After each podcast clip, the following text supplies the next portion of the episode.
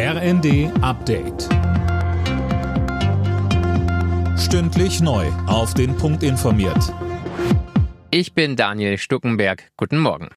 Deutschland steht im Endspiel der Frauenfußball-EM. Die Mannschaft gewann das Halbfinale gegen Frankreich mit 2 zu 1. Spielerin des Abends war Alexandra Popp. Sie schoss beide Tore für das deutsche Team. Sie sagte nach der Partie im ZDF, Wir haben äh, wirklich alles reingeworfen, gerade zuletzt. Äh, Frankreich hat echt gedrückt und wir sind so unfassbar glücklich. Kein Schwein hat mit uns gerechnet und wir stehen jetzt im Finale gegen England in Wembley von 90.000. Ganz ehrlich, was Schöneres gibt's nicht.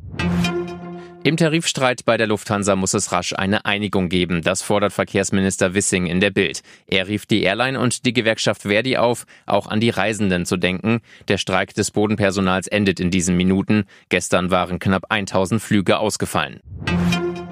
Bei der Kunstausstellung Documenta in Kassel sind offenbar weitere als antisemitisch kritisierte Bilder aufgetaucht. Wie die Zeitung Welt berichtet, zeigen einige Zeichnungen teils judenfeindliche Stereotype in der Darstellung von israelischen Soldaten. Imme Kasten. Eine Sprecherin der Dokumente erklärte der Zeitung nach einer Überprüfung der Bilder, dass es zwar eine klare Bezugnahme auf den israelisch-palästinensischen Konflikt gebe, aber keine Bebilderung von, Zitat, Juden als solchen. Ein Screening der gesamten Ausstellung nach möglichen weiteren antisemitischen Motiven wird es demnach nicht geben. Wegen als judenfeindlich eingestuften Kunstwerken war Mitte Juli die Generaldirektorin der Documenta zurückgetreten.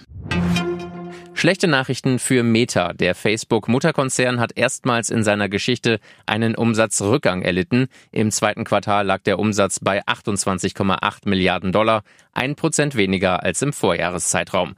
Auf der anderen Seite konnte Meta die Zahl seiner Nutzer steigern. Alle Nachrichten auf rnd.de